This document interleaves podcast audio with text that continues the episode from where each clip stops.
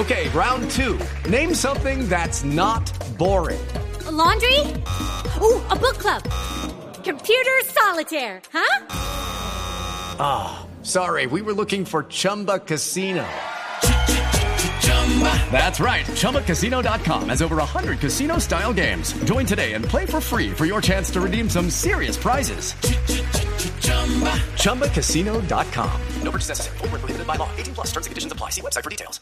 Pero precisamente para eso, hablemos con los expertos, con los decanos de las universidades, con los exmagistrados, con quienes saben de este tema, para que nos digan pues qué es lo que pasa en la justicia colombiana, que no importa si es nueva o la ordinaria, terminamos siempre viendo un escándalo de corrupción. Y por eso estamos en comunicación con el exmagistrado y expresidente de la Corte Constitucional y hoy rector de la Universidad Externado, Juan Carlos Henao. Doctor Henao, bienvenido a Mañanas Blue, muchas gracias por atendernos. No, muy buenos días Camila, un saludo para usted y para todos los oyentes. Doctor Henao, y le planteo la pregunta del día. Yo creo que me sé su respuesta, pero de todas maneras me parece importante hacérsela. El doctor Pombo nos decía, si usted en Colombia tuviera que priorizar, ¿qué limpiaría éticamente primero? ¿La justicia, el gobierno, el Congreso u otro? Solo puede escoger uno, porque sabemos que corrupción hay en todas eh, las ramas del poder. Si usted tuviera que escoger una, ¿cuál escogería? La justicia. ¿Y, la por qué? justicia por una razón muy sencilla, mire la justicia supuestamente es la llamada a resolver no solamente los problemas que hay entre los poderes públicos, sino los problemas que hay entre los ciudadanos. Entonces, digamos, yo no quiero decir que acepte la justicia en ninguna parte, o sea, eso es lo más deleznable, lo más inmundo que puede producir una sociedad y como lo probamos en los cuatro tomos que sacamos sobre corrupción en el año pasado en la Universidad Externado, que se los recomiendo a los lectores, a los oyentes, eso pues no tiene excusa, pero bueno, bla, bla, bla, no vamos a hablar otra vez de esa carreta. ¿Por qué le voy a decir que la justicia? Porque es que si la justicia se corrompe, ya usted no tiene dónde acudir. Si se corrompe el gobierno, usted puede acudir a la justicia. Si se corrompe eh, la Secretaría de Salud, usted puede acudir a la justicia. Si se corrompe el Congreso, usted puede acudir a la justicia. Pero si se corrompe la justicia, usted no puede eh, no puede acudir a ninguna parte. Hasta ahí llegó, ¿me entiende? Porque es el cierre de una sociedad. Entonces, eh, yo sí le diría de frente, lo más importante es que hubiera una justicia absolutamente impoluta. Que un ciudadano sepa que puede ir, mire, le digo, estoy ahorita en Cali, no le voy a decir eh, eh, por qué ni para qué, pero acabo de ir como en un testimonio de un proceso. Le quiero decir una cosa a Camilo y Camila, y se lo digo con emoción. Usted viera, llegar uno a un juez, se le notaba en la cara a ese juez que era un juez correcto, ¿me entiende? me estaba pidiendo un testimonio y yo sé, se lo di con emoción. O sea que yo sé que hay corrupción en la justicia, hay que arreglarla. Si la pregunta concreta, ¿qué arreglaría primero? Yo diría la justicia, porque cuando la justicia se corrompe, apague y vámonos. Pero, doctor Henao, entonces, pero precisamente por eso es que lo estamos llamando a usted hoy y que hicimos llamar a otros expertos sobre la justicia en Colombia. Y es ahora que estamos viendo lo de la JEP, lo, de, lo del fiscal Bermeo, que finalmente pues tiene que surtirse un proceso, la fiscalía hace una acusación, pero falta que el juez falle y diga que si es cierta la acusación que está haciendo la fiscalía o no. Pero eso es lo que le muestra a los colombianos, es que no importa si es una justicia nueva, si es la justicia ordinaria, si es la fiscalía, la gente no cree en la justicia porque todas las entidades han tenido escándalos de corrupción. Sale el fiscal Martínez a decir lo del señor Bermeo y hay gente que duda porque dice, mm, el fiscal Martínez ha estado en contra de la JEP, entonces no le creemos. Y si uno no puede creer en la justicia, pues básicamente está fregado, como se dice coloquialmente. ¿Por qué razón en Colombia, incluso con una justicia nueva, siempre tenemos que ver escándalos de corrupción? Mire, es que eso no ni en Colombia ni es ahora. Le voy a decir, hay una ley que se llama la ley del talión esa ley del talión que todos nos la sabemos, ojo por ojo, diente por diente. Esa ley del talión es del año 2006, no, perdón, 1600 antes de nuestra era. En esa ley del talión, en esa ley del talión había un artículo sobre corrupción de los jueces. Imagínese usted, estamos hablando hace cuatro mil años. Entonces, lo primero es decir, hombre, esto no es de Colombia, esto no es de ahora. Eso es lo primero. Lo segundo, para decir que, ahora que es deleznable y que es reprochable desde esa época, claro que es reprochable desde, esa época.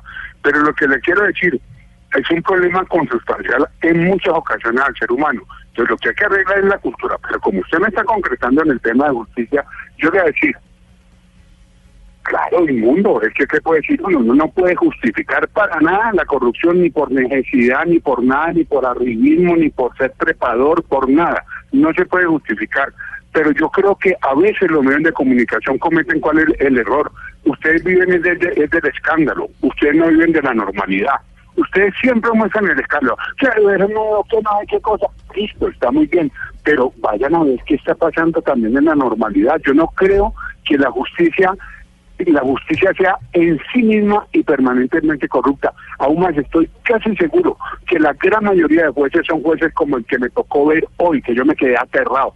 Y en la gacho la cabeza de este señor juez decía lo que decía, se me es un tipo correcto. Claro, pero... El problema, sí. Doctor Henao, yo le entiendo la vaciada y la recibo y la acepto sobre los medios de comunicación y el escándalo, pero finalmente usted no, no, no podemos negar que hemos visto, incluso en las altas esferas de la justicia, es que la corrupción en los altos magistrados, en la Corte Suprema de Justicia, en la Corte Constitucional, en el Consejo Superior de la Judicatura, no en el juez allá del Chocó, que también obviamente hay corrupción allá, pero cuando uno ve incluso los, los altos tribunales permeados por la corrupción es donde pues el colombiano tiene una desesperanza total y como medios de comunicación pues imposible no reportar sobre eso o denunciarlo tiene toda la razón, Camila. O sea, yo no quiero negarle lo que ustedes publican. Lo que le quiero decir es que se podría publicar también otras cosas. Vaya a ser, por ejemplo, a la Corte Constitucional.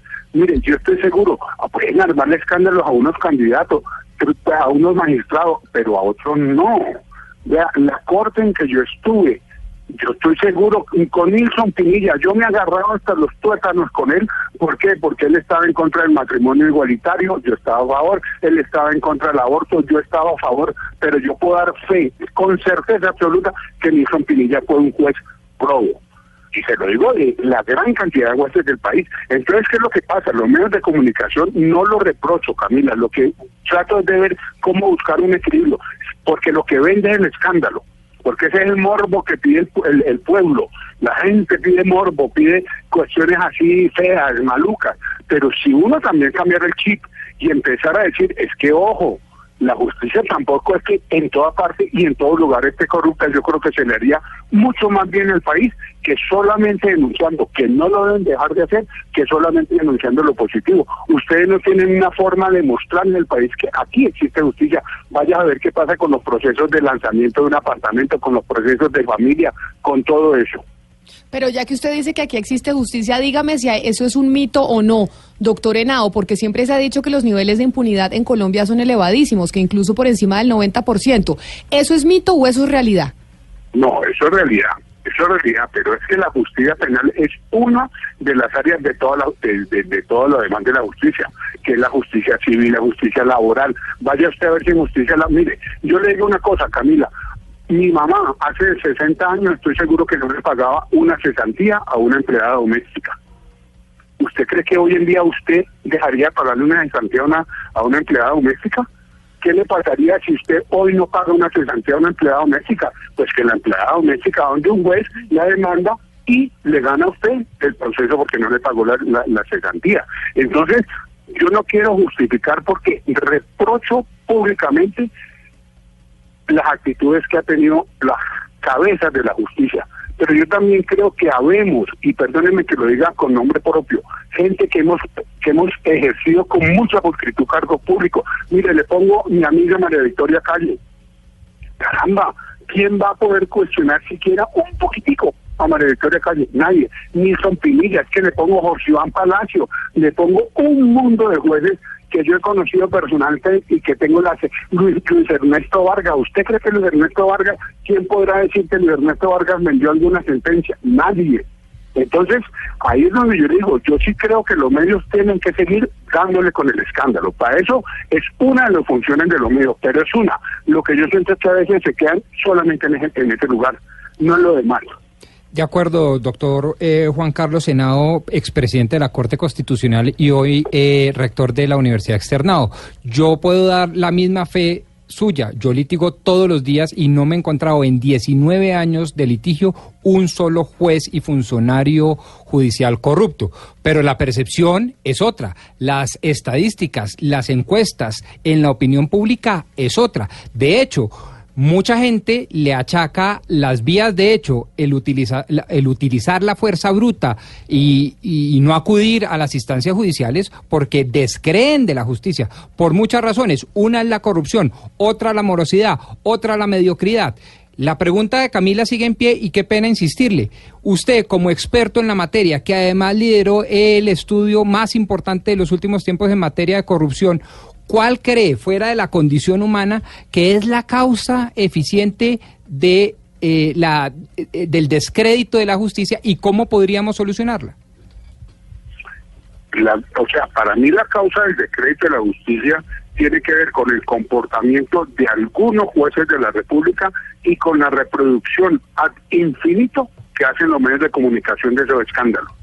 Si los medios de comunicación hicieran entrevistas a jueces probos, le hicieran entrevistas a lo que usted me está diciendo, que lleva 19 años litigando y que nunca ha tenido que dar un peso para ganarse un litigio, si esa imagen se diera, cambiaría un poquito. Es que yo entiendo, mire, la, tendencia de los seres humanos, yo sí que lo vi con todo este tema de la jurisdicción especial para la paz, la tendencia de los seres humanos es la ley del talión, ojo por ojo, diente por diente. Mejor dicho, todo es negativo, todo es pesimista. Uno le tiene que poner algo de positivismo y optimismo a la vida, sino que angustia, qué depresión. Imagínese uno como rector de una universidad diciéndole a los estudiantes de Derecho, ¿sabe qué? No estudian Derecho porque aquí todo es corrupción por favor, nos tocaría ver las facultades. Entonces yo creo que es una función social de todo. Usted como abogado, Camila como periodista, yo como rector, decir, claro, no negar las cosas, porque eso sería lo más absurdo, pero decir, a más de esas cosas, tenemos una posibilidad inmensa de hacer crecer esta justicia. ¿Cómo? Primero, castigando a los que hacen que se, que se pierda la imagen de la justicia, que los castiguen por presidente de la Corte que haya sido, entonces creo que es un poco de toma y daca, pero no solamente quedarse en la parte negativa. Pero doctor Henao, escuchándolo y uno siempre eh, oye a la gente decir es que acá jamás se va a reformar la justicia porque los mismos jueces y fiscales pues no quiere que se reformen porque cae uno y cae el otro y caen congresistas y caen todos. Por lo que le oímos entonces en realidad en Colombia no se necesitaría una reforma a la justicia sino más bien la cosa es que se interiorice uno y se dé cuenta que es que aquí el problema es de cada persona que ejerce la justicia y no del sistema judicial como tal. Mire, yo no creo que sea un problema del sistema judicial como tal el sistema judicial, aún más, le voy a recordar un dato que de pronto los colombianos han olvidado. En la época de Gaviria, del presidente Gaviria, casi que creo que se triplicaron o cuatriplicaron los sueldos de los jueces. Eso fue una vaina brutal, que fue una decisión política sabia que hizo el presidente. El presidente Gaviria, en el, estoy hablando del año 90, 91, 92, por allá. ¿Eso arregló el problema? No lo arregló siguió habiendo jueces corruptos a pesar de que un juez gana un de plata. Es que los jueces, en el promedio de Colombia, los jueces son de los que más plata ganan. Mire, un juez de magistrado de un tribunal en un, en un en, en Río Hacha se puede ganar, no sé, de pronto le exagero 18, yo no sé, el doctor Pombo sabrá, 18 20 millones de pesos. ¿Qué le parece un poquito? Eso es un jurgo de plata, ¿entiende? Entonces, ¿qué es lo que pasa? El problema no es no es realmente la estructura, el problema es de la formación ética, del espíritu arribista de las personas que caen también en la justicia. Entonces, claro que eso hay que arreglarlo. ¿Cómo arreglarlo? Persiguiendo y castigando a los jueces corruptos, que se forme un, una, una, una conciencia social de que no se puede aceptar la corrupción. Aquí no hay ningún reproche social al corrupto. Los corruptos salen en las páginas sociales. ¿sí? buscándole soluciones a la, a la crisis de la justicia, ¿usted no cree que darle facultades electorales a las altas cortes ha sido un problema que ha terminado eh, agravando la situación? Yo siempre he estado en contra de esa posición. Yo creo que no tiene para nada que hacer eh, el Consejo de Estado ni en los ni en los juicios de políticos de estos de pérdida de investidura y creo que sí sería una buena medida quitarle esos poderes porque eso politiza la justicia. Es lo que genera. Es que, que lo llaman a uno, oiga, ¿por qué no vota por este candidato? Oiga, ¿por qué no ayuda? Eso, si eso se corta, yo diría, estoy de acuerdo. Pero de ahí a pensar que eso va a solucionar lo que ustedes llaman crisis de la justicia, yo no creo que lo solucione. Listo, quítele eso. Así como Gaviria le subió tres veces los salarios, y el tema sigue siendo el mismo. El tema es un tema más humano. Mire, en estos días, y no quiero extenderme mucho, Camila, porque me da pena, en estos días alguien me llamó a preguntarme, oiga, ¿usted qué diría que se debería poner alguna idea novedosa para la justicia? Yo más que ponerme a echar el carretazo que ya todos nos sabemos de que ha reformado la banda y que no hay que... mire, a mí me encantaría que en toda audiencia judicial hubiera una especie de sermón chiquitico, hermoso, poético sobre el bien que es la justicia y la justicia proba y la justicia correcta. Es decir, que si usted va a un testimonio juzgado, el juez antes de iniciar dijera, mire, usted está en la Casa de la Justicia. La Casa de la Justicia tiene una estatua que es con los ojos cerrados. Eso simboliza tal cosa, porque está la Casa de la Probidad, de la Honestidad.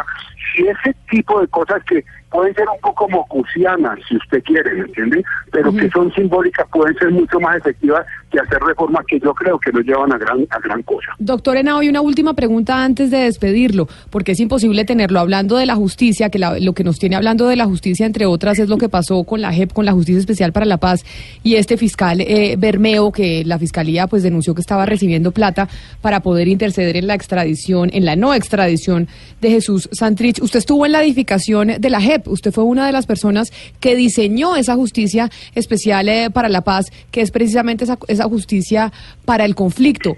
¿Cómo puede ser posible que una justicia tan nueva ya tenga este tipo pues, eh, de señalamientos que hace la Fiscalía General de la Nación? Mire, Camila, yo, yo solo, no por contrapreguntarle, porque eso no lo ve uno con los periodistas, pero ¿qué me pasa? Viajé ayer de Bogotá a Cali y no estoy hoy al día de qué fue lo que pasó realmente con la justicia. Pero si, usted quiere, yo le digo. No, pues básicamente, le resumo, la Fiscalía General de la Nación cogió en flagrancia a uno de los fiscales de la JEP recibiendo un dinero y lo cogieron en flagrancia y lo capturaron y hoy están en la audiencia y la Fiscalía acusa, o por lo menos a través eh, de su cuenta en Twitter, dejó saber que esa plata que le estaban entregando al señor Bermeo, que incluso también era a través del senador, eh, del ex senador Gil, era para interceder en la no extradición de Jesús Santrich. Entonces uno dice, esa es una justicia nueva, la justicia especial para la paz. Se creó con el proceso precisamente. ¿Cómo puede ser que una justicia nueva incluso ya esté metida en esto? Pero es que el problema es que sea una justicia que esté en esto, es que esta justicia está en Colombia. En Colombia hay corrupto hasta para, para arriba. O sea, que ese no es el tema. El tema, ¿cuál es para mí, Camila? Ahora, mire, yo no veo ninguna relación entre esa plata y lo de Santrich. Para empezar, ¿sí? ¿Por qué no ninguna relación hasta que se prueba? Habrá que ver qué dice la fiscalía. Mire usted lo que está viendo, que le dieron una plata. a ese fiscal, mejor dicho, ese fiscal le ha hecho el peor daño que se le ha hecho desde que inició la, la, la JEP, se lo ha hecho ese señor ahí que, que entre otras parece que no es gran cosa. No, no es un tipo, eh, digamos, brillante, por decirle lo mismo. Lo, lo mínimo como pueden ser 50 personas magistrados que van de la JEP, desde la directora, desde la presidenta de la comisión de la LENETRE, Patricia Linares, Eduardo Cifuentes, Rojas, eh, mejor dicho, soy un mundo de gente que es súper buena. Entonces, primera cosa, que porque un fiscalito, que además es un fiscalito, no es que sea ni siquiera el jefe de la unidad, un fiscalito, le están diciendo, lo cogieron recibiendo plata, que lo metan a la cárcel de una. No hay la menor duda, Camila, no hay la menor duda. Pero de ahí a que se diga que eso, que no incide, porque primero es un fiscal que tiene jefe, que es el jefe de la unidad de investigación de la, de la. Y segundo, ese jefe, que es de la unidad de investigación, no tiene nada que ver con la sala de revisión, que es la que decide el caso de Santrich. Entonces, mire usted el mundo de saltos que hacen a veces eh, la gente con la ayuda de los periodistas que dicen, dieron una plata a un señor en un hotel en Bogotá, esa plata iba para Santrich. A ver, explíqueme usted cuáles son esos pasos entre el subalterno, el jefe y del jefe a los magistrados. Eso no está explicado. Doctor si yo le pregunto, si yo le pregunto a usted eh, qué daño se está haciendo más grande, si es a la JEP o a la Fiscalía misma, en este momento, ¿cuál está sufriendo más, la institución misma de la Fiscalía o la JEP? No, yo creo que en este instante la JEP, con este bochornoso espectáculo que dio este funcionario de la JEP, no hay duda. O sea, me, da tristeza, grima, me dan ganas de llorar. No hay derecho a ese tipo, o sea. Pues doctor Juan Carlos Senado, queríamos contar con su testimonio, hablar con usted porque sin duda alguna es muy ilustrativo cuando se habla de la justicia. A propósito de la de la JEP nos llevó a hacer un análisis más profundo de lo que pasa con la justicia en general en Colombia. Muchas gracias por haber estado con nosotros y que termine de pasar un, un feliz día allá en su tierra, ¿no? Porque usted es de Cali. Por favor, de pandeón y todo, ¿oye? Eh, sí, señor, allá con Hugo Mario. Doctor Henao. Feliz tarde, 12 del día, 34 minutos. Y precisamente sobre eso, sobre la crisis en la justicia, a propósito de la JEP, les preguntamos a ustedes, los oyentes, si tuviera que priorizar, ¿qué limpiaría éticamente primero? ¿La justicia, el gobierno, el Congreso u otra institución? Aquí los queremos escuchar. En Mañanas Blue los escuchamos.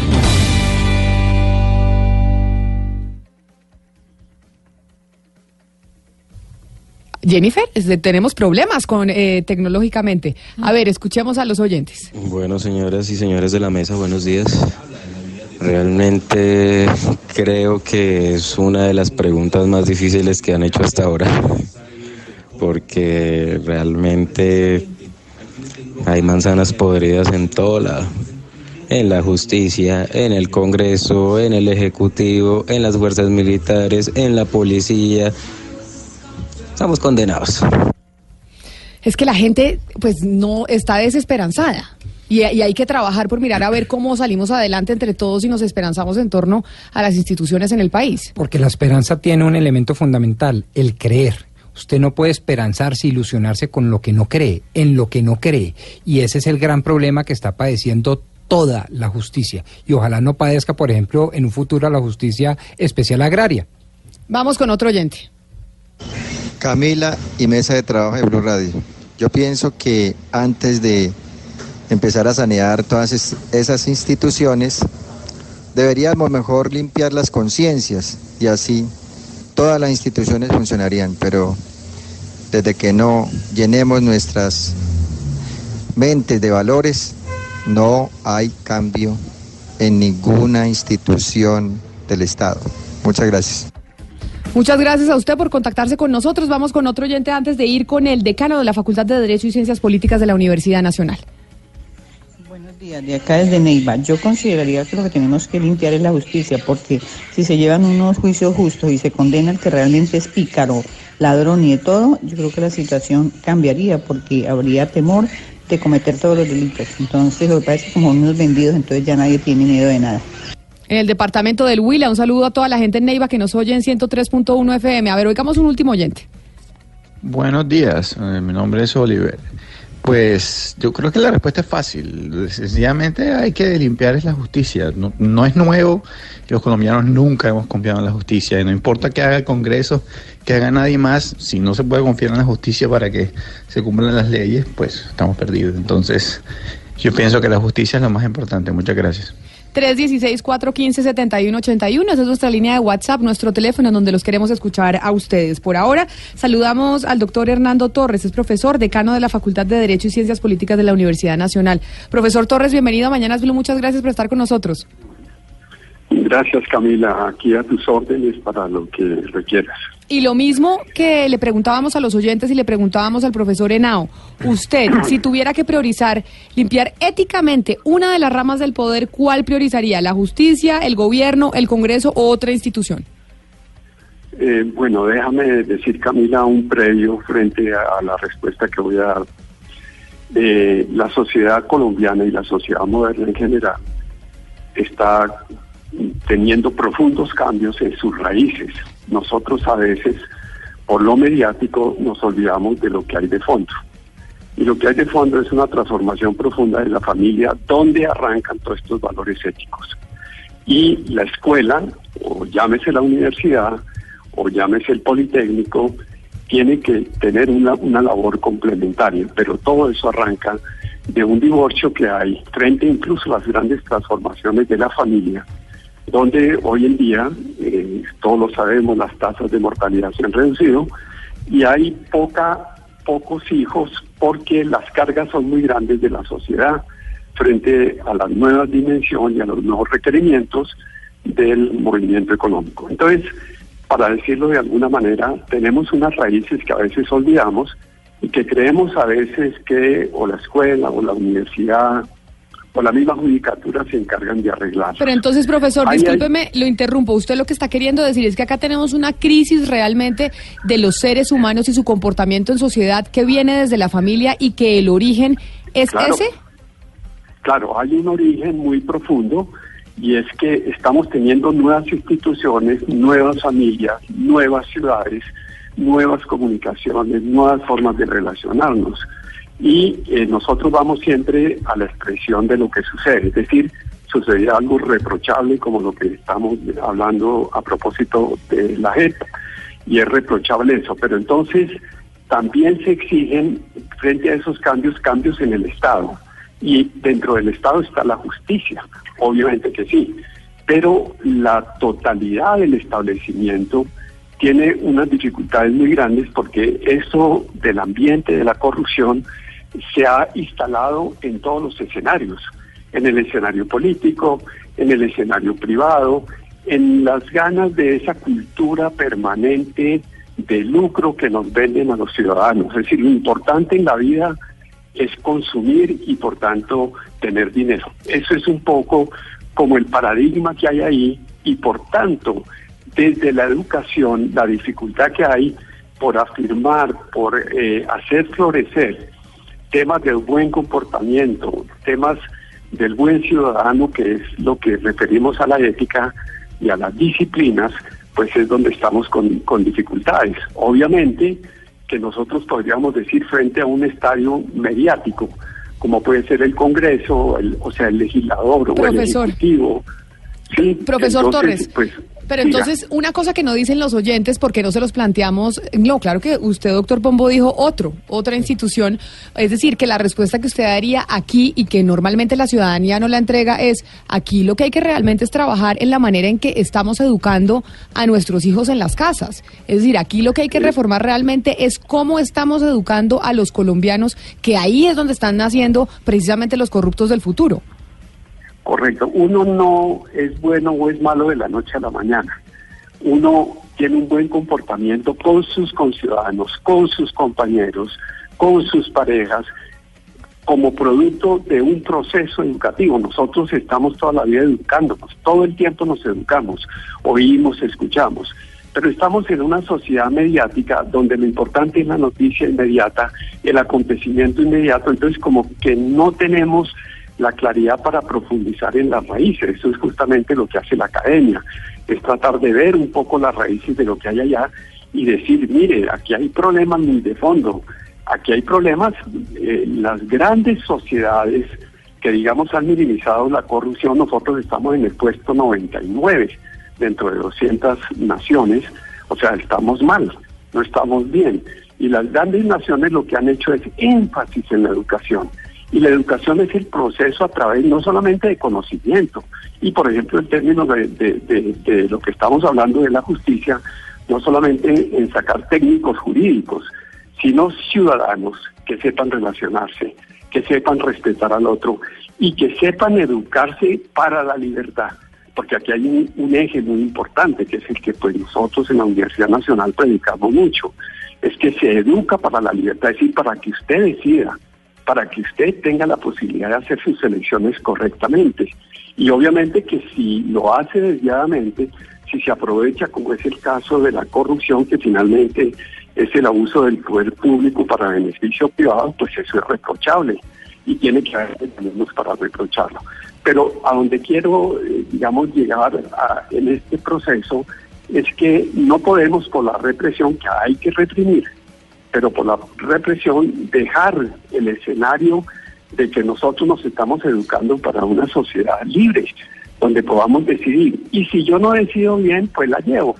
La llevo y entonces significa que me van a reprimir, que me van a reprochar, que me van a sancionar. Entonces, en esa medida, digamos, pues obviamente estamos más cercanos hoy en día del tema de la justicia. Y decimos, la justicia obviamente necesita ajustes, necesita reformas es que la justicia colombiana tiene estructuras del siglo XVIII. Nosotros no podemos, frente al siglo XXI, tener estructuras del siglo XVIII. Y estamos ahí en eso. Estamos, no hemos avanzado suficientemente porque nos da envidia de otras naciones que tienen una justicia más eficiente, más eficaz y sobre todo una cosa muy importante, es decir, los funcionarios judiciales, que son más de 30 mil funcionarios sin contar la fiscalía, entre jueces, magistrados y empleados, pues es gente honesta, es gente que trabaja, es gente que está todos los días lidiando con los casos, pero con mecanismos muy atrasados para resolver los casos. Y obviamente que la migración, sí señor. Sí, no, pero eh, escúcheme, lo interrumpo, pero usted habla de la importancia de cambiar el modelo educativo para que las nuevas generaciones sean menos corruptas. Pero ¿cómo cambiar ese modelo educativo si finalmente los maestros son los principales opositores a esa transformación, incluso acudiendo a mecanismos de corrupción para evitar ser evaluados? No, eso no se puede generalizar. te decía que lo más fácil es generalizar. Uno no puede hablar de los maestros enteros o de todos los maestros. No, obviamente que hay posiciones, hay posiciones de oposición a unas reformas, a las otras, pero lo que la sociedad tiene es que mirar hacia adelante. La sociedad tiene que mirar a través de los procesos educativos cómo forma, y en el caso nuestro, pues yo lo digo porque estoy en un ente educativo y nosotros estamos contribuyendo a la formación de abogados. Y abogados obviamente que se comporten éticamente, pero uno no puede predecir que un, que un, un abogado litigante o un juez o un asesor de una empresa pues no caiga en la tentación de todos esos de todas las estructuras de poder y sobre todo el, del ilusionismo del consumo que permanentemente está porque es que nosotros recuerden ustedes que llevamos 20, 30 años con una cultura del, del, del, dinero fácil que ha penetrado toda la sociedad colombiana. Y usted y usted nos ha puesto y usted nos ha puesto, doctor Torres, precisamente una una visión distinta. Creemos todo el tiempo que tenemos que reformar la justicia, que tenemos que reformar eh, el legislativo, el gobierno, etcétera, pero no, hay que mirar las familias y cómo estamos vendiéndole como ideal a los niños en las casas es el dinero y que el único objetivo y la única manera de ser exitoso es entre cuánta plata más tiene, tiene usted en, eh, en su bolsillo. Pero por eso me pareció importante haber hablado con usted, doctor Hernando Torres, decano de la Facultad de Derecho y Ciencias Políticas de la Universidad Nacional. Muchas gracias por su aporte el día de hoy aquí en Mañanas Blue. Feliz tarde para usted. Bueno, Camila, muy amable a ti. Hasta luego. Muchísimas gracias. 12 del día, 46 minutos. Y a propósito de la JEP, que es lo que nos tiene hablando de la crisis de la justicia, se acabó o están en proceso de terminar eh, la audiencia de imputación de cargos al fiscal Bermeo de la JEP. Allá está Silvia Charri, que vamos a entrar en contacto con ella precisamente para ver qué fue lo que dijo el señor Bermeo y el señor Gil. ¿Aceptaron o no aceptaron cargos? Silvia Charri, ¿qué es lo que ha pasado en la audiencia? Hola Camila, muy buenas tardes. Pues mire, uno de los cinco capturados aceptó los cargos imputados por la Fiscalía por los delitos de concierto para delinquir, cohecho y tráfico de influencia. El ex fiscal Carlos Bermeo, el ex senador Luis Alberto Gil y los otros tres particulares prefirieron entonces irse a juicio y demostrar su supuesta inocencia. Le recuerdo que el delito de concierto para delinquir que le imputaron tanto al ex fiscal Bermeo como al ex senador Gil es con fines de corrupción y de tráfico de pacientes, porque supuestamente en una reunión que quedó grabada por las autoridades el pasado primero de marzo, el ex fiscal Bermeo propuso a la supuesta organización el envío de 120 kilogramos de cocaína a Roma, Italia. Ese es el momento en el que está eh, la diligencia. A las 2 de la tarde se reanuda entonces con la solicitud de medida de aseguramiento de la Fiscalía. Silvia, hay una duda que se tiene frente a las acusaciones que se hacen al fiscal Bermeo de la JEP y a los otros capturados. Y es que más ha dicho la fiscalía que compruebe o qué pruebas ha entregado que efectivamente esta transacción económica que se estaba haciendo y que los cogieron en flagrancia era para interceder frente a algún caso de Jesús Santrich. Sí, señora, mire, lo que se ha dicho supuestamente es que el negocio total era de 2 millones de dólares. Cierto que el viernes cuando los capturan se entregaba un anticipo de 500 mil dólares en dos hoteles diferentes en el norte de la capital del país. Supuestamente ese anticipo lo dan porque ellos habían mostrado gestiones ilícitas que habrían desarrollado en la JEP como influir en un secretario privado que todavía no conocemos nombres y de una magistrada supuestamente para frenar esa carta, eh, esa extradición de Jesús Incluso mencionan eh, la polémica carta que estuvo eh, perdida que nunca llegó a su destino final, que era Estados Unidos, donde le pedían las pruebas a ese país que tenían por el caso del narcotráfico de Santrich. Hasta el momento, Camila, no han entregado pruebas solamente la imputación de cargos de la Fiscalía se basa en que es la teoría del caso. ¿Qué va a pasar ahora? En la audiencia de medida aseguramiento lo que debe hacer el fiscal del caso precisamente es destapar todas las cartas en contra de la organización. ¿Qué es destapar todas las cartas? Pues mostrar si tienen interceptaciones, seguimientos, fotos, eh, entre otras cosas, y ahí es donde verdaderamente conoceremos qué pruebas tiene la Fiscalía para probar su teoría del caso. Silvia, ¿hasta qué horas va la audiencia? Es decir, ¿usted va a estar allá metida en ese, en ese juzgado cuánto tiempo? Eh, quisiera saberlo, Camila, para responderle esa pregunta. Empezamos a las 8 de la mañana, la audiencia se hizo en cuatro horas, la audiencia de imputación de cargos se hizo en cuatro horas. Eh, la de medida de aseguramiento siempre es más eh, larga, por lo que le digo que es cuando la Fiscalía empieza a mostrar interceptación por interceptación. Eh, yo, no sé, pero hay unas cinco horas aunque después de esa solicitud de aseguramiento viene la intervención de los abogados de todos eh, y eso también demora pues otro tiempo. Pues doña Silvia, sin duda alguna estaremos aquí en contacto en Blue Radio durante todo el día con usted para que nos vaya contando lo que pasa en la audiencia. Aliméntese bien, tome agua para que logre aguantar esa audiencia larguita. ¿Usted le han tocado audiencias tan largas, doctor Pombo? No, y mucho menos de tipo penal. Ah, porque usted no es, usted es administrativista. Sí, constitucionalista. Entonces no, no le tocan estas audiencias tan no, largas. Gracias a Dios. Usted tomó la decisión correctamente Sí, cuando estaba en la universidad. Sí, sí, sí. Silvia, nos volvemos a conectar con usted más tarde. Gracias. Sí, señora, aquí sigo pendiente. Y precisamente sobre eso, sobre lo que está contando Silvia, la audiencia, por eso es que estamos haciendo el programa de hoy hablando sobre la justicia, la crisis de la justicia. ¿Usted qué le preguntó a los oyentes, doctor Pombo? Nosotros le preguntamos si usted tuviera que priorizar eh, la limpieza ética de las ramas del poder público, ¿por cuál empieza? ¿Por la justicia, por el gobierno, por el Congreso o por otro? En Mañanas Blue los escuchamos. Yo creo que el- la corrupción se debe acabar en la justicia. Sin justicia, todas las otras ramas se llenan de corrupción. Un saludo a todas las mujeres. Nos han llamado varias mujeres hoy, me llama eso la atención. Normalmente llaman más hombres que mujeres porque los hombres les, les gusta hablar más fácil que las mujeres. Pues en público, en Pe- público. Pero quizás este tema que es tan importante y que es tan sensible es muy femenino. Sí, vamos con otro oyente. Pues de hecho la justicia tiene rostro de mujer. Exacto. Sí, buenos días. Con Gustavo López de acá de Medellín. Yo diría que la rama judicial, si no hay, si es- empezando por ahí para poder hacer algo bien hecho, porque de todas maneras, como está este país, estamos jodidos. Es muy paisa esa, ese dicho, ¿o no, Ana Cristina? Esto que nos acaba de decir este oyente desde Medellín es una, es una frase muy paisa. Como estamos, Sí, estamos... tiene toda la razón además. tiene toda la razón. 316-415-7181. Ahí se comunican ustedes con nosotros. Un último oyente antes de irnos con el próximo invitado. Considero que debería limpiarse primero la justicia. Si la justicia se limpia y hace cumplir las leyes, las normas, yo creo que regularía a todos los demás. Pues ahí está. Eh, La mayoría de los oyentes a través de Twitter, a través de, de WhatsApp, con donde nos envían sus mensajes, nos dicen que la justicia. Y precisamente por eso estamos en comunicación con nuestro último invitado del día de hoy. Es el doctor Jorge Eduardo Londoño, quien es eh, senador y exministro de la Justicia. Senador Londoño, bienvenido. Gracias por atendernos. Camila, muy buenas tardes y como siempre un saludo cordial, efusivo y cariñoso a todo el equipo de trabajo y a los radioescuchas de esta prestigiosa emisora. Senador, le hago la misma pregunta que le estamos haciendo a los oyentes y también a los invitados. Y es, si usted tuviera que priorizar, a ver, dígale a usted, doctor Pombo, que usted fue el que la redactó.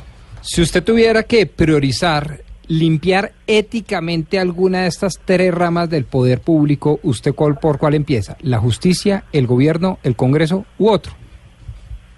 Sin duda por la rama judicial. Uno de los grandes teóricos de la justicia, Rawls, plantea que la justicia es un valor sustancial y fundamental a la sociedad.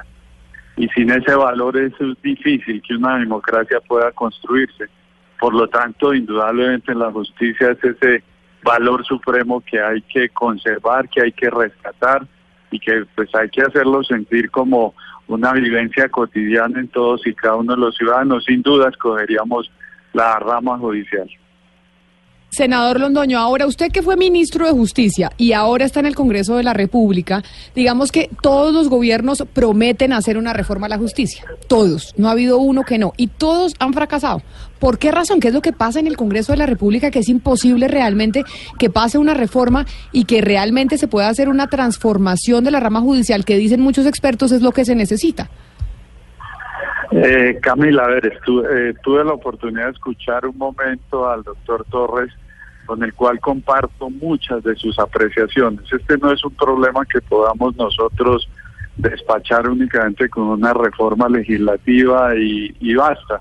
Me parece que hay que tomar medidas de impacto y obviamente pues los órganos de control deben ser los encargados pues de de a través de sus procedimientos sancionatorios y, y punibles, pues establecer las penas a que haya lugar, colocando sobre todo mucha atención en esclarecer los entramados completos, es decir, de dónde vienen todos esos delitos, si hay redes, eso es fundamental. Pero también hay otras medidas a mediano plazo y es el hecho de que eh, al Poder Judicial debemos tener el cuidado de que lleguen personas idóneas, no únicamente desde la perspectiva de su preparación académica o su experiencia profesional, sino del seguimiento a su comportamiento ético y moral. Y a largo plazo es fundamental procesos educativos. La corrupción es un fenómeno mundial, es algo que se ha entronizado en toda esta sociedad posmoderna en donde el tener, el adquirir y el enriquecerse rápidamente, pues es lo que está a la orden del día. Por eso se hacen necesarios procesos educativos a largo plazo. Eh, en eh, nuestras currículum, Camila, se olvidaron materias tan importantes como la filosofía, como la historia, eh, como la sociología, es decir, eso hay que retomarlo porque eso es lo que forma humanamente a muchos de los profesionales que después ejercen esta labor judicial. Doctor Londoño, usted estaba escuchando la, entrevista con el doctor Torres y nos hablaba de la estructura, que era una estructura del, del siglo XVIII, decía él. Si hablamos, digamos, de la eh, eh, arquitectura del sistema de justicia, uno se pregunta qué es lo que permite que estos corruptos, es decir, es, es inevitable que haya corruptos, pero qué es lo que permite que asciendan tanto. ¿Cómo, cómo atacar ese punto que es el, el que permite que estos corruptos asciendan? Bueno, hay que revisar algunas instituciones, ¿no? Eh, eh, pero, por ejemplo, nosotros tenemos instituciones que vienen de la Constitución del 91, como la Corte Constitucional, como la misma Fiscalía, eh, como el Consejo Superior de la Judicatura, como la Defensoría del Pueblo, que son nuevas y que se adaptaron obviamente a una nueva sociedad. Eh, insisto, eh, eh, combatir la corrupción tiene que ver con esas medidas de choque de mediano y de largo plazo, pero sustancialmente es al ser humano al que hay que cambiar, es al ser humano al que hay que decirle y al que hay que convencerlo de la importancia que tiene el ejercicio de asumir un apostolado como es el de administrar justicia. Ahora bien, yo pienso que eh, estos escándalos que a todos nos duelen, que a todos nos eh, hacen caer en el pesimismo, pues no pueden tampoco enlodar la labor de muchos jueces que a lo largo y ancho del país pues cumplen con una labor idónea, con una labor responsable y honesta. El ser humano es el que hay que cambiar, Camila.